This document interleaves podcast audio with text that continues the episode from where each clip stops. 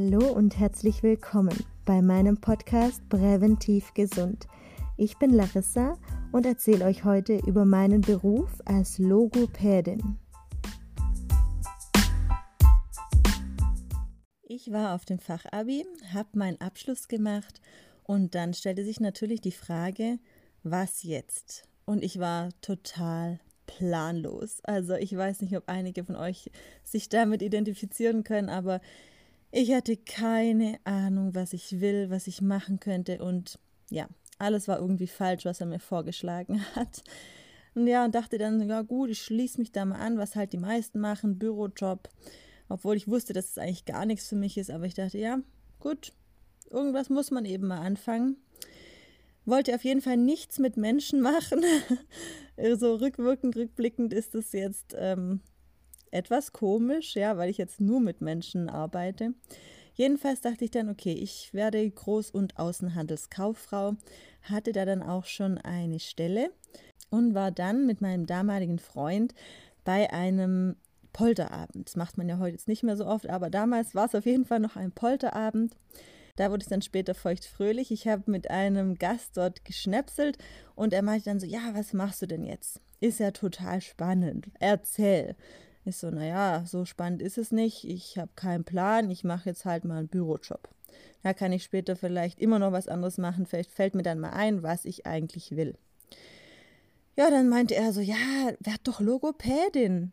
Und ich so, was ist überhaupt Logopädin? Noch nie gehört. Er so, ja, doch, doch. Er hat da eine Bekannte und die hat auch ihre eigene Praxis und Angestellte und die ist eigentlich ganz wenig nur da. Also das ist voll der coole Job. Ich so, ha, hört sich ja mega an. Alles klar, mach ich. Also es war wörtwörtlich eine Schnapsidee. Ja, und so kam ich wirklich zur Logopädie. Also ich habe mir verschiedene Schulen angeschaut, habe mich erkundigt, beworben und das Wichtigste für mich war einfach nur, Hauptsache, ich habe in diesem Job oder bei dieser Stelle dann keine Mathematik. Ich war so schlecht in Mathe. Ja, das war das einzige Ausschlusskriterium, wo ich gesagt habe, das bitte nicht, alles andere ganz egal. Und so bin ich auch wirklich vorgegangen. Also ich habe überhaupt nicht geguckt, ähm, welche Fächer es da gibt. Hauptsache kein Mathe. Habe dann mal noch ein Praktikum gemacht, natürlich vorsichtshalber. Aber für mich war klar, ich mache das jetzt einfach. Es ist kein Bürojob, es gibt kein Mathe. Was gibt's Besseres auf dieser Welt? Ja, habe mich dann also für diesen Therapieberuf Logopädie entschieden also Logopädie, für alle, die es nicht wissen, viele erkennen den Begriff gar nicht, wenn man da noch nie in Berührung mit war, dann, ja, so wie ich, also ich kannte ihn auch nicht. Logopädie bedeutet, also kommt aus dem Altgriechischen und Logo ist eigentlich Sprechen und Pädie ist Erziehung, also so Sprecherziehung bedeutet es. Hab dann also angefangen, auf der Reichenau meine Ausbildung zu machen an der Medizinischen Akademie für Logopädie. Ja, also nicht Reichenau Festland, falls es der eine oder andere denkt, ich war da in der Psychiatrie. Nee, ich war auf der Insel Reichenau in einem Schloss. Es war wirklich wunderschön. Also ich hätte keine schönere Ausbildungsstätte haben können. Eben, es war in einem Schloss direkt auch, also fast direkt am Wasser, mit einem Schlosspark noch drumherum. Also wunderschön. Ja, dann ging es los an der Schule. Und irgendwann kam dann der Dämpfer, als ich gemerkt habe, ups, es gibt zwar kein Mathe, aber es gibt Psychologie, Anatomie, HNO, Linguistik, lateinische Begriffe ohne Ende und Pauken ohne Ende. Ja, viele haben dann auch abgebrochen. Also wir waren anfangs, glaube ich, so 25 und am Schluss, glaube ich, nur noch 15. Ja, für den einen oder anderen war es dann eben nichts. Ich habe gesagt, ich ziehe das jetzt durch. Ich weiß sowieso nicht, was ich machen soll. Let's fetz. Allerdings war es natürlich auch so, ich habe nichts verdient, die drei Jahre lang. Also man musste für die Schule bezahlen. Deshalb, ja, für mich gab es dann kein Zurück mehr. Ich habe gesagt, ich ziehe das jetzt durch und dann muss ich schauen, dass ich in dem Beruf auf jeden Fall auch glücklich werde, weil das Geld soll sich gelohnt haben. In dieser ganzen Zeit war ich wirklich nur fünfmal in Konstanz. Das kann man sich nicht vorstellen. Die meisten haben immer gesagt, ja, voll cool, da bist du ja ganz nah an Konstanz und da kannst du ja Party machen gehen. Ja, von wegen. Also wir haben echt ununterbrochen gelernt, von morgens bis abends. Es gab keinen Ausweg, es gab keinen... Es war wirklich ja, nonstop am Lernen und äh, am Laptop. Ich habe da auch wirklich eine ganz andere Seite an mir kennengelernt, weil ich war immer so der Lernmuffel oder Schulmuffel und war eigentlich nie so begeistert vom Lernen oder sich selbstständig hinsetzen, aber ich hatte ja dann eben dort auch eine Wohnung und ja, so ausgezogen von zu Hause ist man dann auch ein bisschen selbstständiger und hat ein bisschen Verantwortung für sich selbst. Deshalb kam ich dann da auch in diese Lernen, in den Lernzwang auch ganz gut rein. Aber habe mich natürlich immer aufs Wochenende so megamäßig gefreut. Also ich habe Donnerstag schon meine Sachen immer gepackt, dass ich am Freitag wirklich direkt von der Schule aus dann heimfahren konnte, weil ich ja hier natürlich meine Freunde noch hatte, Familie. Ich bin sehr, sehr familienbezogen und äh, ja, totaler Familienmensch. Deshalb bin ich eigentlich übers Wochenende auch nie unten geblieben. Ja, während der Ausbildung waren eigentlich meistens so die Kinder immer mein Ding. Also ich, äh, wir haben natürlich auch therapiert während der Zeit, hatten auch wirklich richtige Patienten schon, also viel Praxiserfahrung, aber äh, war da eben total auf Kinder fixiert, fand die Kindertherapie mega schön. Und nachher habe ich dann auch in der Praxis angefangen, beziehungsweise an zwei Stellen angefangen es hat sich irgendwie so ergeben. Also ich bin aber da auch ganz glücklich, weil ich kein Mensch bin, der so jeden Tag am gleichen Arbeitsplatz sitzen kann. Es ist gar nicht meins. Also ich brauche Abwechslung, mal hier hinfahren, mal dahin fahren. Und hatte somit dann auch zwei verschiedene Stellen, zwei Praxen und von der einen Praxis aus ähm, eben auch noch im Krankenhaus auf der Stroke Unit, wo ich heute noch arbeite. Die eine Stelle, da war es so, dass ich eine sehr, sehr strenge Chefin hatte. Das war wirklich äh, mein, meine Lehrmeisterin. Das waren Lehrjahre. Man sagt ja auch immer, Ausbildungsjahre sind Lehrjahre. Und ja, die andere Chefin äh, ist super unkompliziert, total nett, lässt mir jeden Freiraum. Ich kann mir alles selber einteilen. Also im Prinzip auch genau das, was ich möchte in meinem Beruf. Als ich dann bei der ersten Stelle weg bin, also bei der strengeren Chefin, habe ich dann angefangen, in einer Reha-Klinik zu arbeiten und hatte dann somit wieder zwei Stellen. Und ja, auch durch die Reha-Klinik war natürlich nichts mit Kindern. Also die Kinder hatte ich rein noch in der Praxis, aber auf der Stroke-Unit und in der Reha-Klinik war es natürlich eher so, sage ich jetzt mal, 40 aufwärts, 50 aufwärts.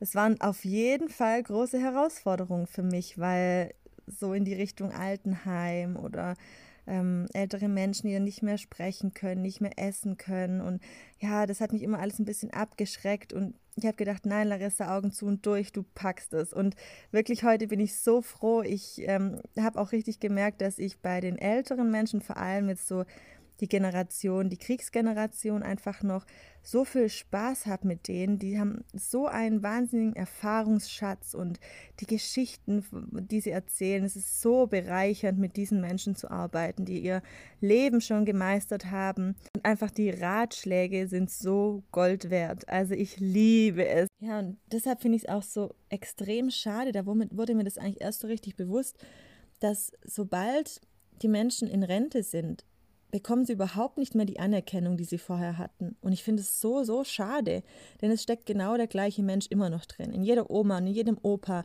Und auch wenn sie nicht Oma und Opa sind und keine Enkel haben, in jedem älteren Mensch, der sein Leben lang fleißig war und Anerkennung bekommen hat, das lässt so schnell gesellschaftlich nach mit dem Zeitpunkt, in dem man nicht mehr arbeitet oder beziehungsweise in dem man nicht mehr in seinem Job Vollzeit tätig ist. Und das finde ich wahnsinnig schade. Auch die Enkelbeziehungen sind meist nicht so eng. Und das wurde mir wirklich dadurch bewusst, dass ich noch mehr dann auch mit meiner Oma das, diese Bindung aufgebaut habe. Das war mir einfach so wichtig und man lernt den Menschen einfach nochmal ganz aus einer ganz anderen Perspektive zu sehen.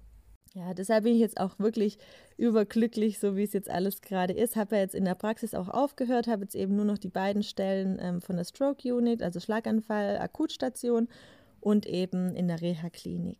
Ist natürlich auch super wichtig in diesem Beruf, immer wieder Fortbildungen zu machen. Also diese Fortbildungen sind immer ganz spezifisch. Es gibt in allen Bereichen also Logopädie ist so breit gefächert, da gibt es für jede Sparte wirklich ähm, Fortbildungen, unzählige Fortbildungen. Und da fühlt man sich danach natürlich auch nochmal komplett ähm, bereichert und will dann da wieder loslegen. Und ja, also Fortbildungen sind einfach so wichtig. Da spüre ich immer so eine Energie danach, wenn man es auch gleich umsetzen möchte und umsetzen kann. Das ist total toll. Also Logopäden therapieren bzw. behandeln Sprech-, Sprach-, Stimm- und Schluckstörungen, so ganz grob mal gefasst. Also Sprechtherapie ist zum Beispiel, wenn man einzelne Laute nicht sprechen kann, also so wie die Kinder mit das Können mal nicht sprechen können oder das Sch oder das R nicht sprechen können, das ist die Sprechtherapie. Oder wenn man eben verwaschen spricht, also wenn man nuschelt. Und Sprachtherapie ist dann, wenn Wortfindungsstörungen auftreten oder Probleme beim Lesen und beim Schreiben. Dann gibt es noch die Stimmtherapie, wenn man zum Beispiel eine raue Stimme hat oder eine Stimmbandlähmung, vielleicht auch kein Ton mehr rauskommt bei der Stimme. Das ist auch Arbeit der Logopäden. Und zu guter Letzt die Schlucktherapie. Schlucktherapie mache ich eben im Krankenhaus, auf der Stroke Unit, aber auch in der Reha-Klinik. Da geht es darum, dass man schaut, warum sich jemand häufig verschluckt, warum er häufig husten muss beim Essen und beim Trinken. Und ich bin dann auf der Stroke Unit dafür verantwortlich, dass die Patienten, die akut zu uns kommen, sofort von mir untersucht werden. Ich mache dann auch die Überprüfung der Reflexe, wie zum Beispiel Würgereflex. Dann schaue ich, ob der Patient das Essen oder das Trinken wirklich auch runterschlucken kann, wie die Kehlkopfmuskulatur ist und ob es dann in der Luftröhre oder in der Speiseröhre eher ankommt. Und somit entscheide ich dann, was der Patient essen darf oder ob er überhaupt essen darf oder künstlich ernährt werden muss. Und auch die Sachen, die sind natürlich dann wieder eher mit größeren Schicksalsschlägen verbunden, und das ist auch immer so ein Punkt, wo viele dann abbrechen, wo viele sagen, okay, in dem Bereich kann ich nicht arbeiten, die Schicksale berühren mich zu sehr. Wobei ich jetzt damit kein Problem habe, aber ich muss auch sagen, wie ich vorher schon gesagt habe, anfangs war es für mich auch sehr schwierig. Mittlerweile komme ich damit sehr gut klar und man muss es halt wirklich gut trennen können, dass man die Sachen nicht alle mit nach Hause nimmt. Was es auch gibt im Bereich der Logopädie, ist die Behandlung von Babys, zum Beispiel Frühchen, mit Fütterstörungen ist auch ein ganz spezieller Bereich und der hat mich auch sehr fasziniert, dass ich auch da in die Richtung eine, Fort eine Fortbildung gemacht habe. Aber ansonsten behandeln wir wirklich vom Baby an bis über 100-Jährige, also komplettes Spektrum. Wir haben auch viel Zusammenarbeit mit Zahnärzten oder Kieferorthopäden, wenn es dann um eine Zahnspange geht oder ums Lispeln. Auch hier wird dann meistens auch geschaut, dass man das Schlucken ein bisschen anders antrainiert, damit man die Zähne nicht mehr mit der Zunge nach außen drückt und somit auch die Zähne ja verschoben werden, also durch, durch diese Zungenkraft. Die Zunge ist einer der stärksten Muskel im Körper, das würde man ja nicht denken, aber die hat so eine wahnsinnige Kraft, dass sie wirklich die Zähne verschiebt.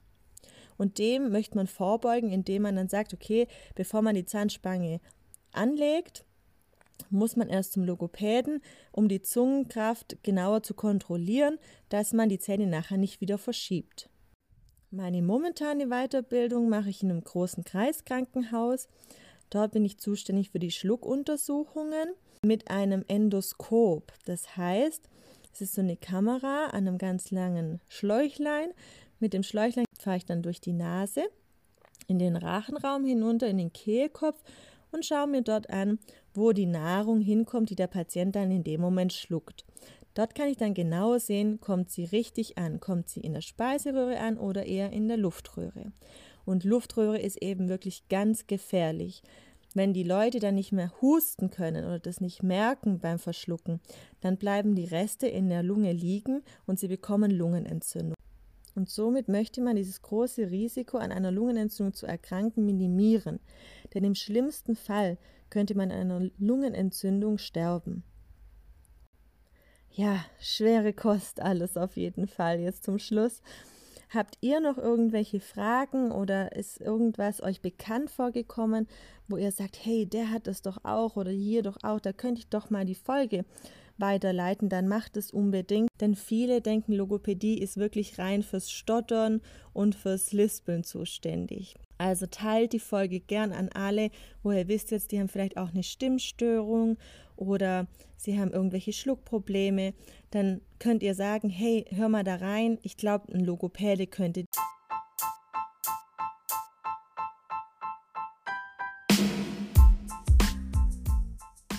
Ich hoffe, die Folge hat dir gefallen. Und falls du schon wusstest, was Logopädie ist oder vielleicht sogar selber mal beim Logopäden warst, dann erzähl mir unbedingt von deinen Erfahrungen auf Instagram. Den direkten Instagram-Link zu meinem Profil findest du in den Show Notes.